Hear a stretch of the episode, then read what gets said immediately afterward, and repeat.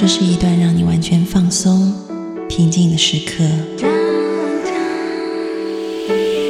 这是一个让你感受温暖、自在的原地。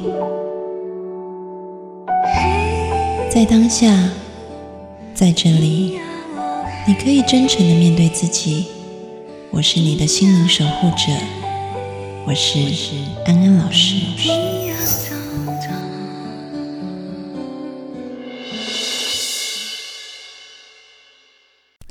Hello，各位听众朋友，大家好，欢迎收听安心 So Good，我是安安老师。最近呢，安安老师换了微信，因为我原本的微信已经满了，所以呢，也在这边跟听众朋友说一下，如果你们想要加安安老师的微信，可以加我新的号，新的号的名字是 L O V E A N A N L A O S H I，其实就是爱。安安老师，好，欢迎各位听众朋友加哈。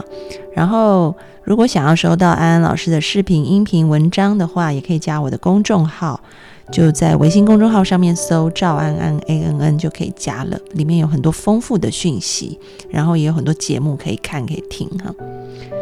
那么，今天我们要来回答听众朋友的问题。这位听众朋友是一位着急的妈妈，她是这么说的。他说：“我的女儿十四岁，今年读初三，对自己的身材不满，感觉自己太胖，不吃饭。开学的时候心情郁闷，去检查有抑郁症。那么网课期间迷上了网络游戏，就没有办法好好上课，也不写作业，经常晚上玩，白天睡。白天又要应付老师的点名和作业，所以都睡眠不好。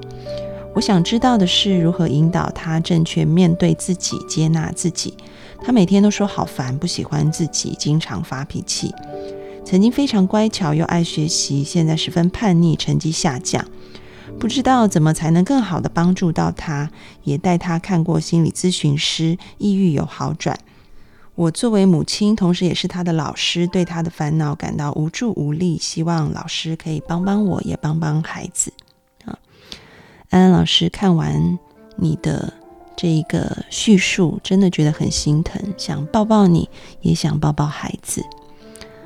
嗯，其实呢，在这个青少年厌食症的个案里面，大部分的个案都有共同点，这共同点就是他们曾经都是乖乖牌的孩子，然后大部分都是女儿。另外呢，也都是在过往可以满足父母期待的孩子。那为什么这样子的孩子曾经那么乖巧，曾经那么样子可以满足父母的期待，然后到了青春期以后，慢慢一切都变了样呢？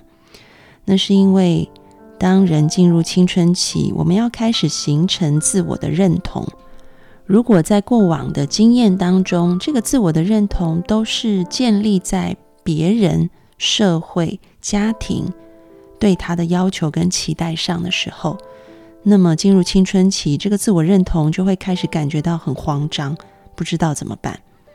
所以呢，嗯，可能无意识里面，他们就会开始寻求一种我有能力控制我自己的这一种方式，来表达他们的不满还有抗议。嗯，那另外一方面，这个社会环境对于女孩子的身体。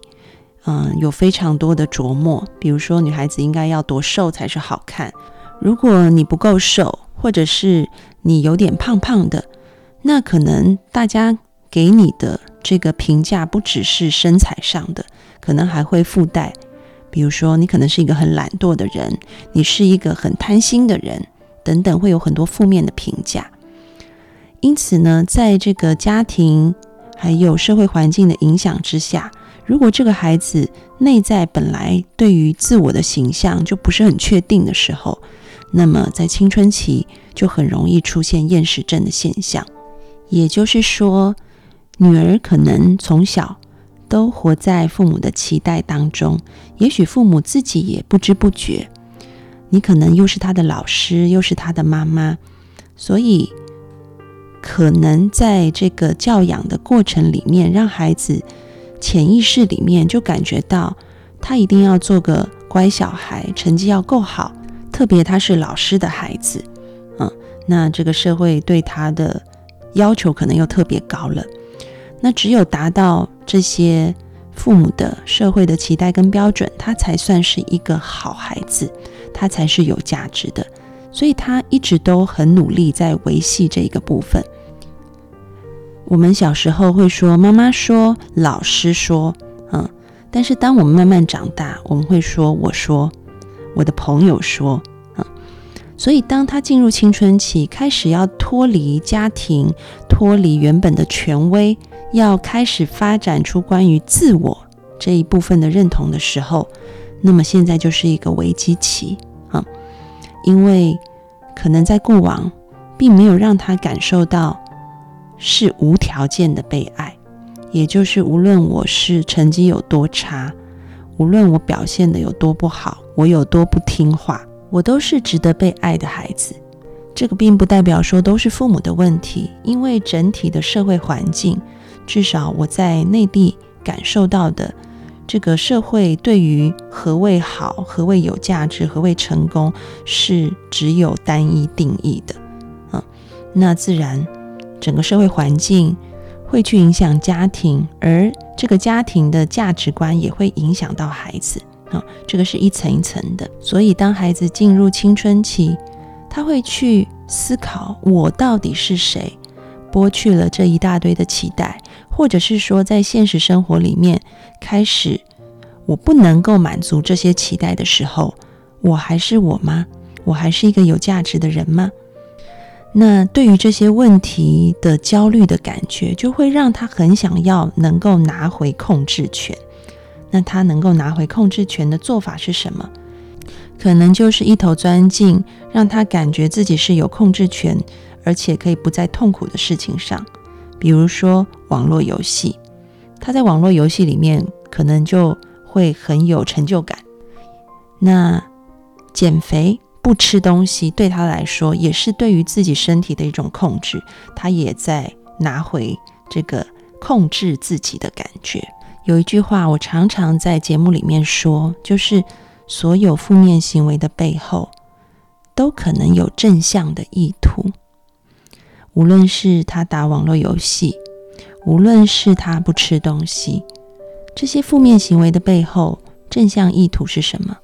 其实就是。我想要获得控制感，我想要让我自己感觉是有价值的。如果你能看到这一点的话，我们就会比较知道要怎么样来帮助我们的孩子。其实，孩子说不喜欢自己，然后不上课、打游戏、不吃饭，啊，在表面上面看起来好像是让他自己很难受。但其实潜意识里，他可能也透过这个方式在处罚、在测试他的家庭。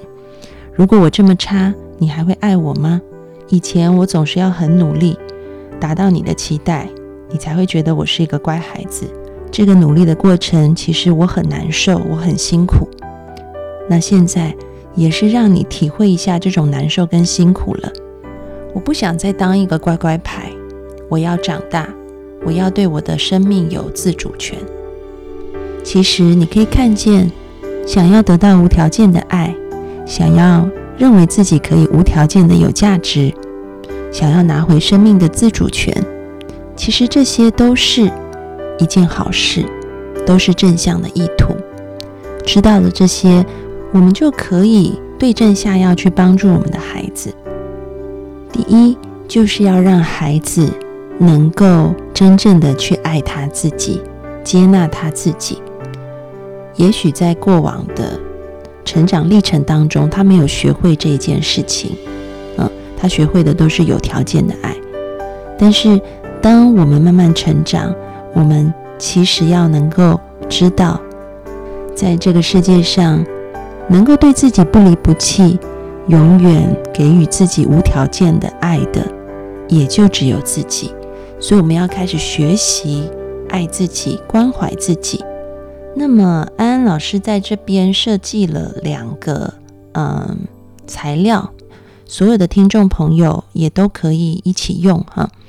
怎么用呢？就是你们可以加安安老师的公众号“赵安安 A N N”，然后呢在下方那个留言不是我私信哦，是我的公众号哈，在那个公众号的后台留言，你就回复“自我慈悲”，然后你就可以收到一份测试，去测试一下你爱自己的程度有多少。然后接下来做完这个测试以后，请你在后台留言“自我关怀”，然后你就会收到一个档案，这个档案里面是音档。那么，请你跟着这个音档，每天都做自我关怀的练习。这个在研究里面已经发现，对于呃抑郁症的人来说是很有效果的，特别是对那些重度抑郁的朋友来说，哈。所以鼓励你们一定要去做这个测试跟这个练习。所以这个是父母跟孩子都可以一起做，然后特别是孩子现在更需要多做这个练习。那么第二个呢，就是作为父母，我们能够替孩子做些什么呢？我觉得第一点就是我们要跟孩子做一个很深层的沟通，这沟通可能包含嗯和解在里头，也就是可能爸爸妈妈在过往嗯不知不觉的把很多期待投射给孩子，这个部分可能也需要跟他道歉。并且让孩子知道你们是无条件的爱着他的，这边要特别注意一点哈。曾经有一位听众朋友跟我说，他也跟孩子道歉了，但是好像孩子一点都不想理他，适得其反啊。我就问他说：“你是怎么道歉的？”他就说：“我就跟孩子说对不起，我不应该这样要求你。”然后接下来就说：“请你回去好好上课，好好写作业，好好听课。”那么我听了以后，我就跟他说：“嗯，你孩子会有这样的反应，完全不出人意料之外哈。因为基本上你的道歉，在孩子的耳朵听起来叫做有条件的道歉啊。因为你道歉了，所以我就得再去完成你的期待。因为你说爱我，所以我还要再更努力的去满足你对我的要求。”我说：“要是我是你孩子，我一定比之前听到你没道歉还更气呢。所以你必须很诚心、真心诚意的去改变你的态度。你真的爱孩子，如其所示，不是因为他成就什么，而是爱他原本的面貌。这一个态度，如果你打心底真的这么认同，以后你表现出来，孩子是能够感受到的。”嗯，所以也许这个对父母来说也不容易，因为可能你一直在一个社会环境里面，就是觉得如果孩子没达到，那他可能就没价值，然后我就会很焦虑、很担心，所以你整个人的状态可能就是在一个让孩子感觉到是有压力的状态。所以我们自己怎么样改变我们的内在，让我们的内在平静、安稳，爱对方如其所示。爱自己如其所示，也许女儿的问题也是上天给你的一个课题。你是不是对待自己也是无条件的爱，或者是你自己也给自己有很多很多的期待、条件、限制，然后产生了焦虑，再把这样的焦虑感投射到孩子身上呢？如果你可以从内在真心的改变，那么孩子一定可以感觉到整个家庭的氛围。系统的气氛就会因此改变啊，所以这个是我们父母要开始，你也要学习无条件的爱你自己，你才能够无条件的爱你的孩子。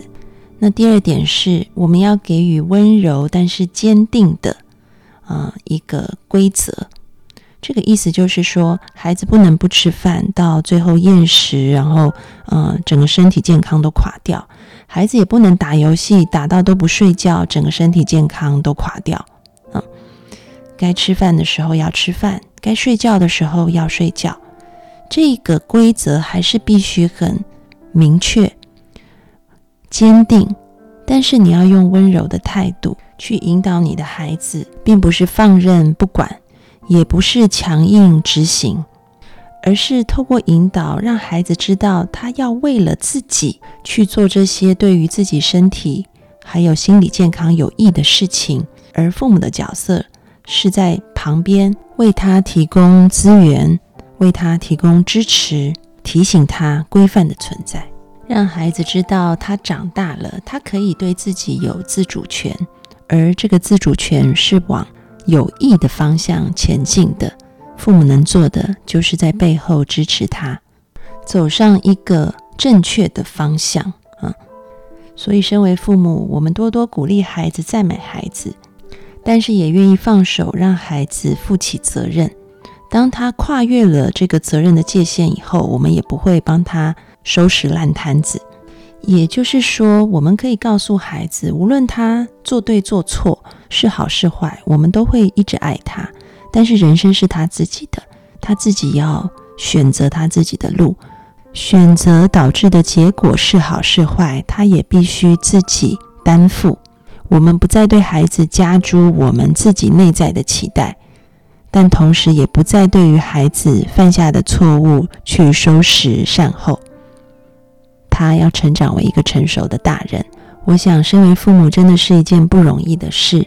在这个过程当中，我们也都一直要去调整自己，成为一个真正爱自己的人，也成为一个能够为自己的生命负起责任的人。从我们父母本身做起，然后呢，进而让这样子的。氛围去影响孩子，我觉得是非常重要的。也希望写信来的这位听众妈妈能够早日的找到你跟孩子和谐的相处之道。祝福你们。